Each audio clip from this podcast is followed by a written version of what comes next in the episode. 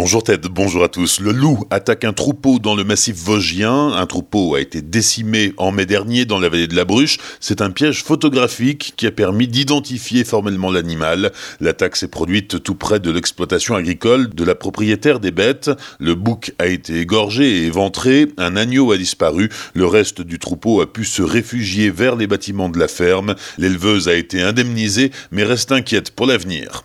À Tannenkirch, la canalisation d'eau potable endommagé probablement par les fortes chaleurs de la semaine dernière, a été localisé. Les restrictions d'eau restent en vigueur encore quelques jours. En 24 heures, plus de 800 bouteilles d'eau potable ont été distribuées aux habitants.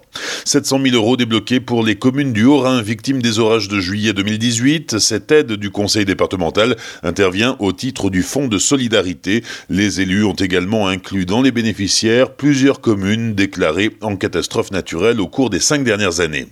Une nouvelle procédure cinq ans après la disparition d'Ossine Bourras. Le colmarien de 23 ans a été tué par un gendarme lors d'un transfèrement entre la maison d'arrêt de Strasbourg et le tribunal de grande instance de Colmar. Pendant le trajet, il s'était jeté sur une femme gendarme qui l'escortait.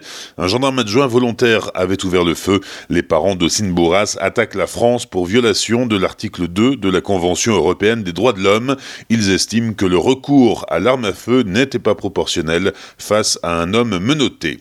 Un randonneur de 68 ans victime d'un malaise cardiaque lundi en fin de journée à Metzeral. La victime, qui aurait perdu connaissance quelques minutes, a été héliportée à l'hôpital de Colmar. Ses jours ne sont pas en danger. Le fléau de la pédophilie dans l'église pris très au sérieux dans le diocèse de Strasbourg. La commission diocésaine en charge du problème a recueilli depuis janvier une trentaine de témoignages de victimes qui ne sont pas tous liés à l'église.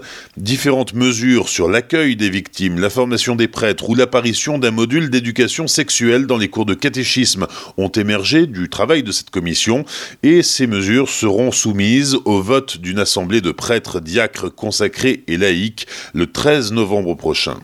À Sainte-Marie-aux-Mines, les parents d'élèves estiment que la manifestation Minéral et Gem qui avait lieu la semaine dernière n'est plus compatible avec la sécurité des élèves de l'école à Albert. Une lettre ouverte a été adressée au maire de la commune et au préfet du Haut-Rhin. Les parents d'élèves estiment que la manifestation prend de plus en plus de place dans la ville. Les aménagements de circulation ou de stationnement empiètent sur les trottoirs. Il y a des voitures partout et pour les parents d'élèves, la sécurité des enfants n'est plus assurée.